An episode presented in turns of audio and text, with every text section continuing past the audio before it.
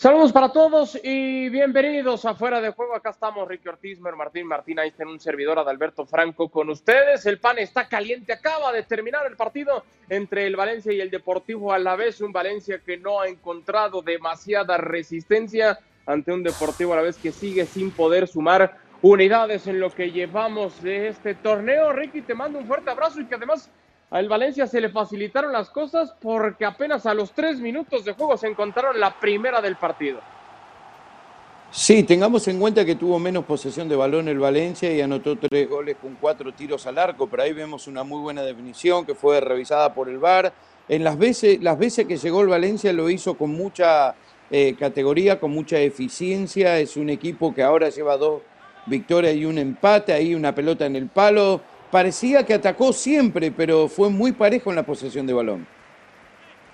Y antes, Manu, te mando un fuerte abrazo antes de que terminara el primer tiempo. El Deportivo a la vez que empezaba a presionar, que trataba de hacer algunas eh, acá con una aproximación, pero finalmente en el agregado del primer tiempo llegó Carlito Soler. Golazo. De esta manera, qué definición, ¿eh? Para celebrar que va la selección española, que ayer le convocó Luis Enrique después de ganar la medalla de plata en, en los Juegos.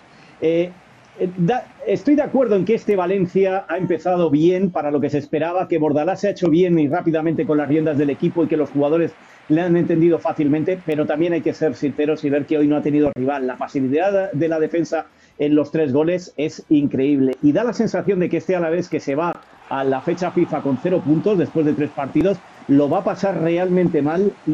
A mí durante el partido, los cinco cambios iniciales con respecto al otro día y luego las sustituciones durante el partido, me da la sensación de que Javi Gracia ha ido dando palos de ciego a ver si sacaba algo en claro y no ha conseguido nada. Eh, no sé si os habéis fijado en el, tiempo de, hidratación en la segunda parte, las instrucciones que daba eran las obvias, las que darían... Eh, las que darían mis sobrinos que juegan al fútbol, ¿no? Balones arriba, José y poco más, no decía mucho más. Con lo cual, tengo la sensación de que anda muy, muy perdido este Alavés en este arranque de temporada, por más que llevemos apenas tres fechas. Martín, te mando un fuerte abrazo. Esa tercera anotación en la que algunos pedían falta de Maxi Gómez, no hay absolutamente nada. Y entonces Gonzalo Guedes deja el definitivo 3 por 0 en el momento en el que el Deportivo a la vez quizás estaba jugando mejor, se acercaba más al gol, llegaba el, último tanto, el 3 por 0. Sí, yo coincido con, con, los compañeros. Dio muchas facilidades el equipo de Javi Calleja, pero es verdad que, el Valencia mostró eh, muy, muy buen tono, muy buenas formas, muy enchufado, mordiendo para recuperar el balón, eh, profundizando muy bien por bandas, triangulando muy bien en ofensiva. lo, de, lo de Guedes, espectacular. Lo de Carlos Soler, lleva tres jornadas, tres goles veía las estadísticas hace 10 años que no se producía un arranque de un goleador de estas características y el último en hacerlo era Soldado eh, hace justamente una década. Eh, ¿Da para ilusionarse lo de Valencia? ¿Por qué no? Están jugando bien, eh, le falta algún futbolista, pudo entrar el refuerzo. Si no venden a Guedes. si no venden a Guedes, evidentemente, espero que no, pero, pero es realmente un equipo que da miedo en delantera. Vienen buenos compromisos para el Valencia, ahora lo veremos. Viene el Real Madrid en, dos jornadas, viene el Athletic Club de Bilbao. Digo, ahí vamos a ver un poquito para qué está el equipo. Pero está haciendo lo que tiene que hacer: ganar, marcar goles y jugar bien. De momento, Ricky, son líderes virtuales, siete unidades, están en lo más alto de la tabla. Da para pensar que les puede alcanzar a que, y es demasiado, demasiado temprano, pero son tres jornadas, pero que les puede alcanzar como para qué.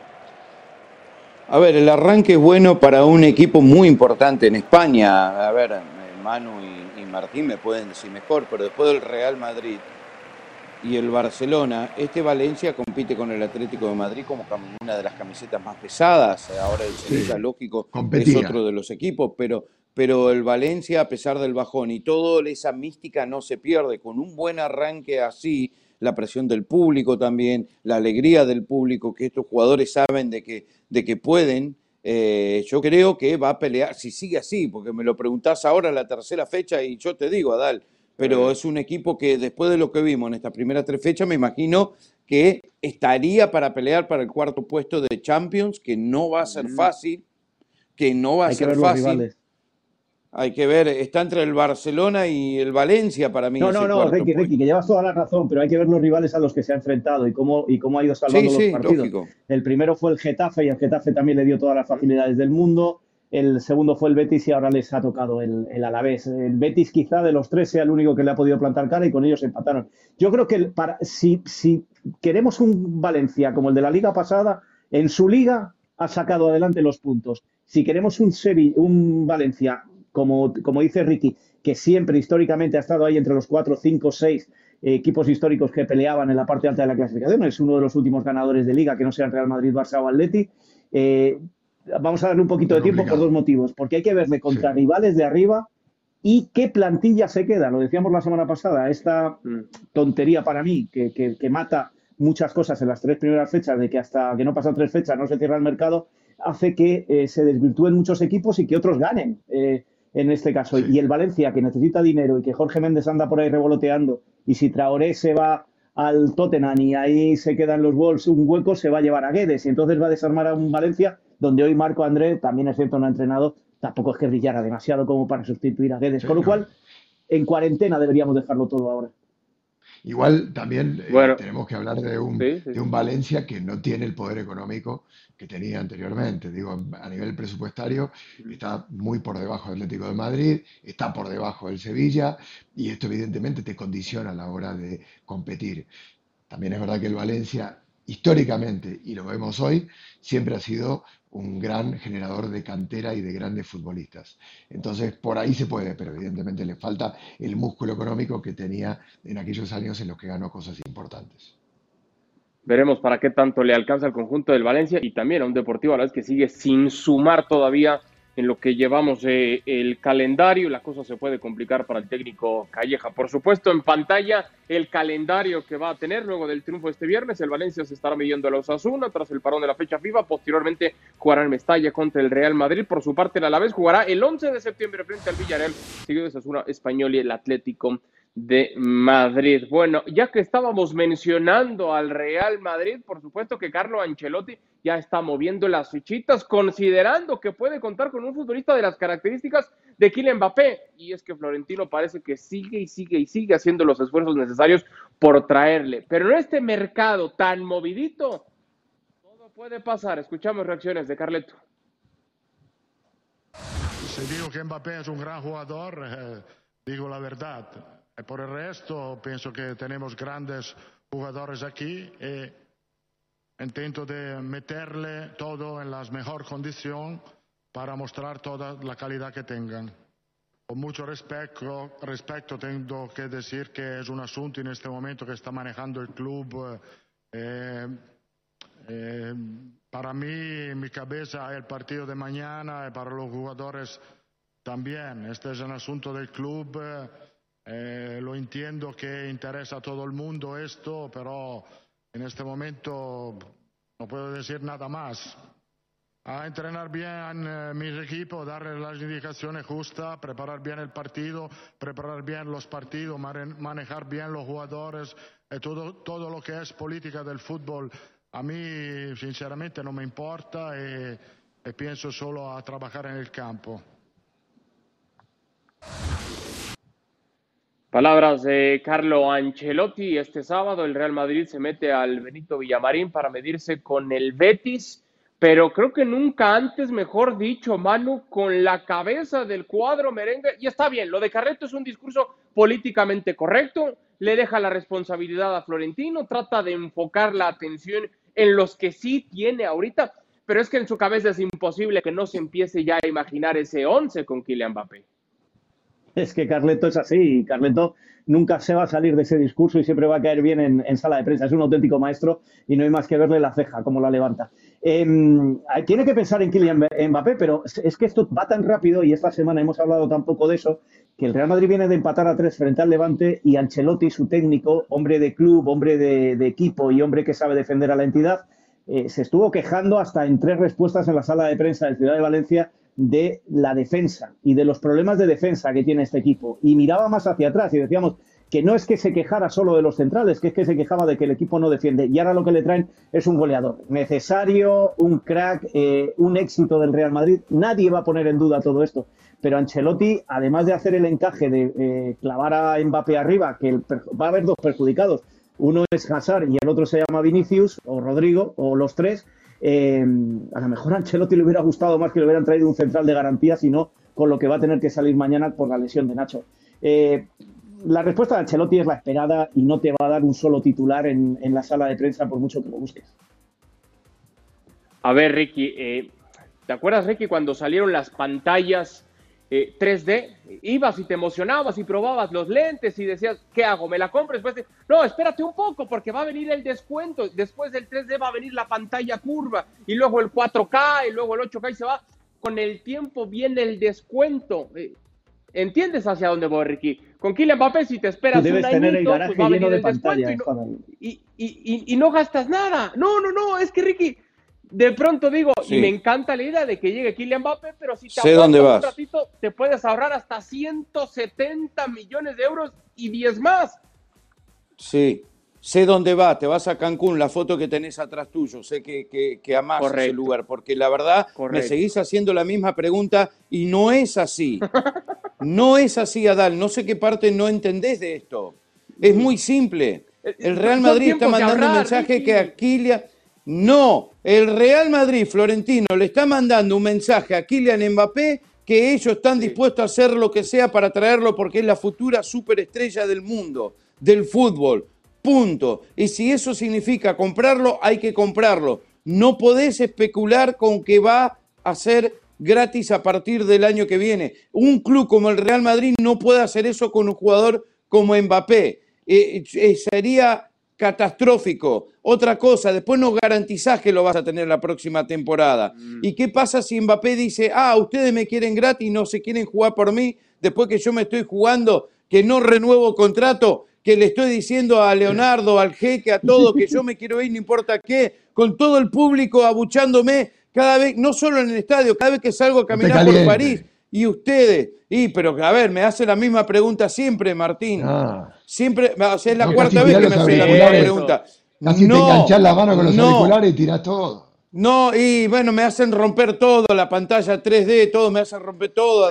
A ver, seamos honestos, no puede el Real Madrid decir, y, y mucho menos públicamente vamos a esperar que llegue gratis. Está mal eso. No me van a convencer de ninguna manera en el mundo. Lo traes ahora que está disponible. Y si te sale 180, pagás los 180. Punto. Sí, sí, de acuerdo. Es así, es que Martín, no, ¿eh? Martín, no pero son no, hay vuelta, no hay marcha atrás. No son 3 euros. Y si te sale, Martín, otro Hazard. No, no, porque yo estoy de acuerdo, es la futura estrella. No, ¿cómo te vas a.? No, imposible.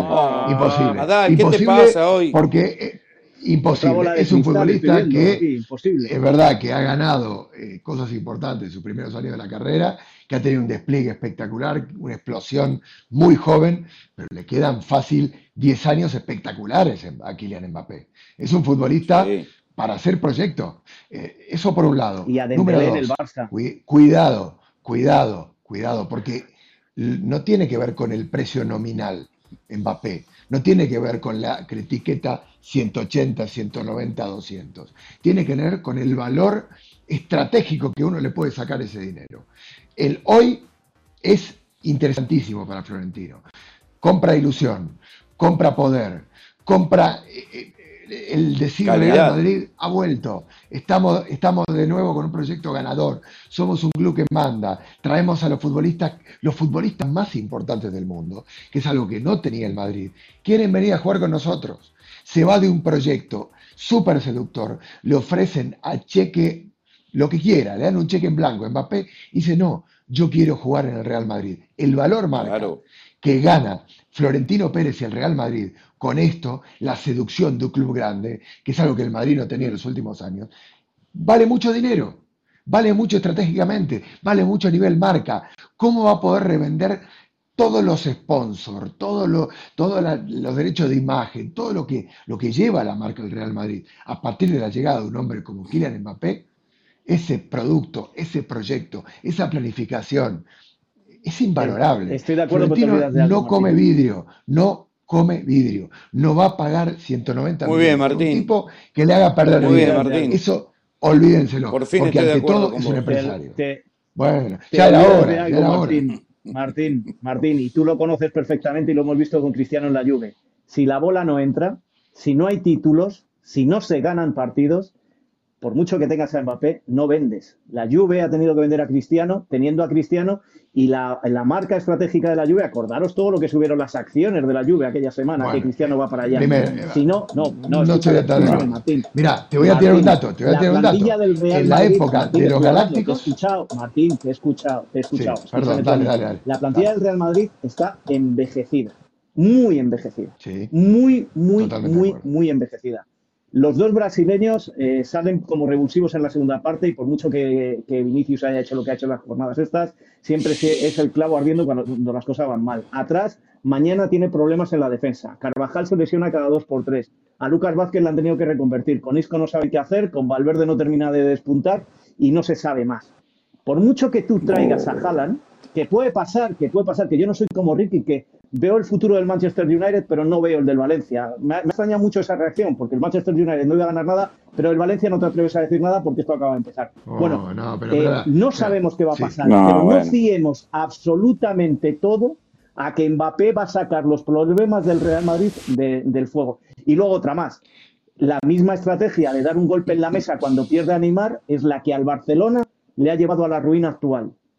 Con lo cual, demos tiempo al Mbappé- tiempo, demos tiempo al tiempo. No Vale. hagamos tan grande a. Florentino por haber traído una pieza. No, yo no lo estoy haciendo grande. Lo que digo que es un Es un empresario fenómeno, sí, Fl- que no da Florentino. puntada, no da puntada a seguirlo. Es un crack, No da puntada a seguirlo. Mbappé lo que, lo que le va a dar al Real Madrid es potenciar el balón marca. Y te doy un dato eh, para Sí, confirmar esta teoría. si no entra el balón, Eh, no- vos es- tiene que ganar, tiene que entrar la pelotita. Cuando eh, la época de los Galácticos, que hicimos eh, eh, la serie y, y la- me la conozco de principio a fin, el equipo estuvo tres Y si años la hiciste sin ganar y, y, claro, por eso, el equipo estuvo 100 a- tres años sin ganar, no 100, tres, y en ese momento era el club más rico del mundo. Es decir, ¿Y el marketing va por un lado, el ¿Y qué negocio va por otro lado. No, no, no, mi ídolo no es. Estoy eh, basándome en información. Y la información Es dice el que mío. cuando el Y- equipo no, no, ganaba, no ganaba, el A ver. club era el club más rico del mundo. Es decir, el Dame a negocio Florentino funciona de presidente. entre o no la pelotita. Y luego, A eh, ver, ¿de qué le servía, poner qué en duda las prestaciones, puedo, puedo poner en duda has las hecho el prestaciones de documental, pero yo Mbappé, viví en primera línea esa poner, época. poner, Que yo también, Y yo eso es lo que también, estás yo hablando. también. Poner, poner en duda las prestaciones de Mbappé me parece no corresponde. No, es un que no, yo no- futbolista tremendamente Mbappé no sabe. y con un futuro Que duda de. Mbappé no sabe de fútbol. Yo no las pongo en duda. Todo lo Si contrario. entiendo bien, que hablo de equipo. para- Y el Madrid ahora mismo está muy desequilibrado. Y no se puede agarrar a un solo jugador. A ver, haciendo de un acuerdo. resumen, haciendo un resumen de esto, y, yo soy, y, lo he repetido hasta el cansancio, soy de los que piensa que no nada más es lo que pasa dentro del rectángulo verde. Por eso, ese punto se lo doy a, a Ricky y a Martín. El punto es hacer una inversión, dar el golpe sobre la mesa para decir que deportivamente va a ayudar, que mediáticamente va a ayudar, para dejar en claro que el Madrid, claro que sigue teniendo billetes en un cajón en el escritorio de Florentino y que no ha pasado eh, por la quiebra por la que atraviesan otros equipos como el Barça. Y también, Ricky, para decirle al jeque, como no quiero broncas contigo en el futuro y no te lo voy a arrebatar gratis, Bah. ¿quieres, ¿quieres plata? Ahí está la plata. Bueno. ¿Va a quedar no. bien con todos? No, no, no. A ver, yo les expliqué que si Mbappé está disponible hoy y vale 180, se paga. Ahora, todos salieron a decir que Cristiano Ronaldo iba a jugar en el City. Todos.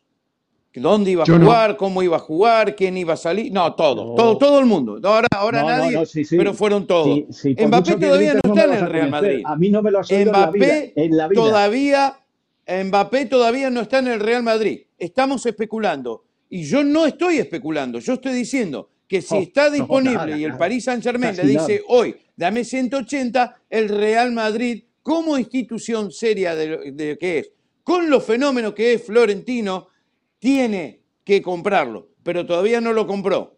Están hablando de Vinicius, de Rodrigo, de Si no Hazard, compra de. Yo no no- yo no te analicé al Real Madrid, no- yo no analicé el Real Madrid como ustedes cómo va a jugar con Mbappé, porque todavía no está. Lo que estoy diciendo es que si llega hoy y le dice, el jeque, dame 180, se lo tiene que dar.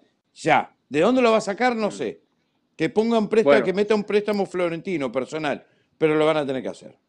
Para dar paso al tema de Cristiano y cerramos lo de Mbappé, lo único que espero es que esta vez el todopoderoso Florentino haya comprado un fax que no falle en el último minuto de la última posibilidad de ese, esa ventana, ese mercado de transferencias. Ya que estábamos hablando de Madrid, Martín, el diario de bicicleta, hablando sobre, y, lo presentas tú, por favor, Martín, sobre la importancia que tiene la pelota, el fútbol en una ciudad como Madrid. Sí, porque es la única ciudad con cuatro equipos en la liga. Es verdad que Getafe está, Getafe está en las en los suburbios, en el extrarradio de la ciudad, pero pertenece a la Comunidad de Madrid y es la ciudad más futbolera hoy de la liga. Entonces, eh, nos planteamos un reto, un desafío, ya que estamos pedaleando por toda España, contando las historias, las costumbres, eh, lo que es la gente, la idiosincrasia, el por qué, cómo se explica la España futbolera a partir de conocer eh, todo lo que sucede en este país, dijimos, vamos a unir los estadios, los clubes de la Liga de Madrid pedaleando. Y así salió.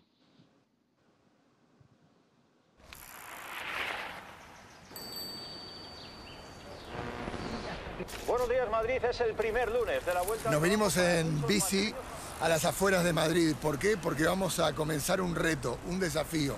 Madrid es la única ciudad con cuatro clubes en la liga. Y hoy, en bicicleta, nos vamos a unir. Esto es Getafe. Esta ciudad nació por la necesidad de la gente que trabajaba en la ciudad de Madrid de tener una vivienda más accesible, pero hoy Getafe tiene su propia identidad y por supuesto su club en la liga.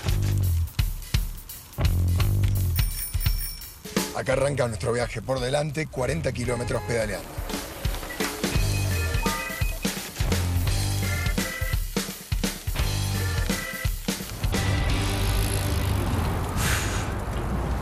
Cruzando el río Manzanares. Esto es muy, muy angosto. Yo me voy al Manzanares, al estadio Vicente Calderón. Eso dice el himno de la Leti. Pero es que ya no está más el Vicente Calderón aquí. Vamos a la nueva casa de los colchones.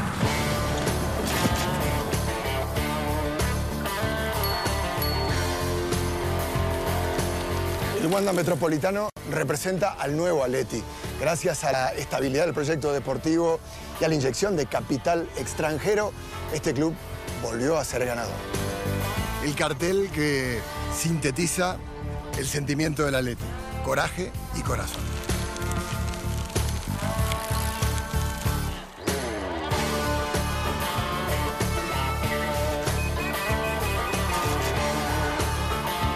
Vamos, vamos, vamos, vamos.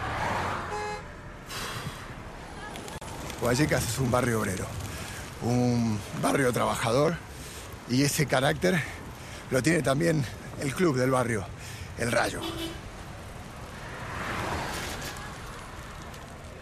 Deme uno, dos plátanos y dos melocotones. Están para comer ahora, ¿no? Sí.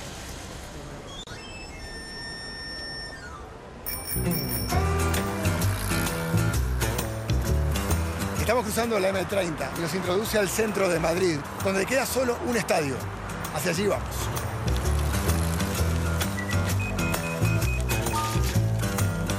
Vamos, vamos, vamos, vamos, que falta poco. Última estación de este viaje por los estadios de fútbol de Madrid. No hay mejor forma de entender lo que representa el Real Madrid que mirar a su estadio. Es ver hacia el futuro, es innovar, es ser ambicioso. Eso es lo que representa este club.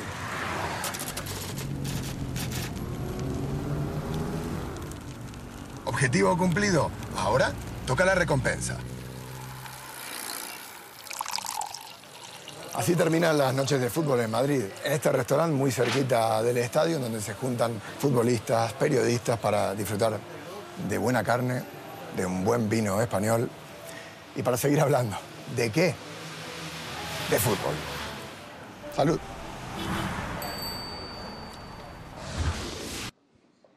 Y más que merecida, por supuesto, esa recompensa para Martín y su diario de bicicleta. La invitación para que este sábado nos acompañe a partir de las 3.30 pm tiempo del Este, 12.30 pm tiempo del Pacífico, con la previa en fuera de juego del Real Betis ante el Real Madrid. Y terminando el encuentro que usted podrá disfrutar por ESPN Plus, se quede también con nosotros para el análisis del mismo a través de ESPN Plus. Fuera de juego, previo y post Betis Real Madrid. Tiempo de hablar de Cristiano Ronaldo. Ricky Ortiz dicen que uno siempre tiene que volver a casa, a donde lo trataron bien, a donde fue feliz, y es lo que está haciendo Cristiano Ronaldo, que vuelve al Manchester United.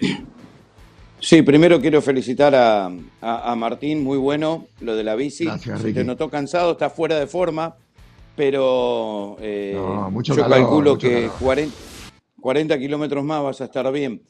Ah, yo digo que es bueno que haya vuelto al Manchester United teniendo en cuenta que tenía al City como, como posibilidad. eh, hubiese sido una traición increíble. Vuelve a casa eh, a terminar su carrera, probablemente a competir por ser el goleador de la Premier, que es lo único que va a poder ganar Cristiano importante. ¿eh? No me vengan con la Carabao, con, con la Cup, con las 400 copas que se juegan en Inglaterra, que no significan nada para el Manchester United, mucho menos eh, la Europa League, que probablemente caiga la Europa League como cayó el año pasado. No va a ganar la Champions, no va a ganar la Premier. Sé que el señor Manu Martín dice que yo tengo la bolita de cristal. No, pero estoy 100% seguro que no va a ganar ninguno de esos dos. Ni con buen este equipo, trabuco, Ricky. Mirá, mirá. ni con Mirá este trabuco. No, no puede con el Chelsea, no puede con el Liverpool, no puede con el City. No podía, no podía, no podía. No, No, no puede, no puede. No puede, señores, por favor, no me digan eso. De Gea en el arco, Pogba, Fred, Bruno Fernández, Sancho, Rashford, Cristiano, Cavani en el banco. Es un Es equipazo. un buen equipo, ¿eh? Es un Maguire es ¿Cavani en el banco? luz atrás. ¿Cavani en el banco? Ojo, ¿eh? Bueno. Ahí tenemos un lío. ¿Cavani en el banco? Ahí Y le tiene se- que ceder el 7, además. Espérate que no tenemos se un lío. Cavani fuera de aquí al Ahí Ahí está la primera bronca. Claro, Manu. Ahí está el primer Va a estar problema. feliz Cavani. Espérate que no, No, esté yo, fuera a de ver, aquí yo creo que es un, Bueno, yo, yo creo que es un lindo equipo. Eh. A mí, a mí, sí, perdón, dale mano, perdón. No, no, no, que te decía que, que- para no liarla, estoy contigo. Creo que tiene un equipazo que no es comparable con lo que tenía el año pasado ni el anterior y que cuando no se sabe o no se tienen argumentos, pues se recurre a la bola de cristal. Martín. Hombre, Sí, yo, yo, yo no, no, voy a dar, no voy a dar un golpe así, pero para mí eh, sí, sí es un equipo competitivo.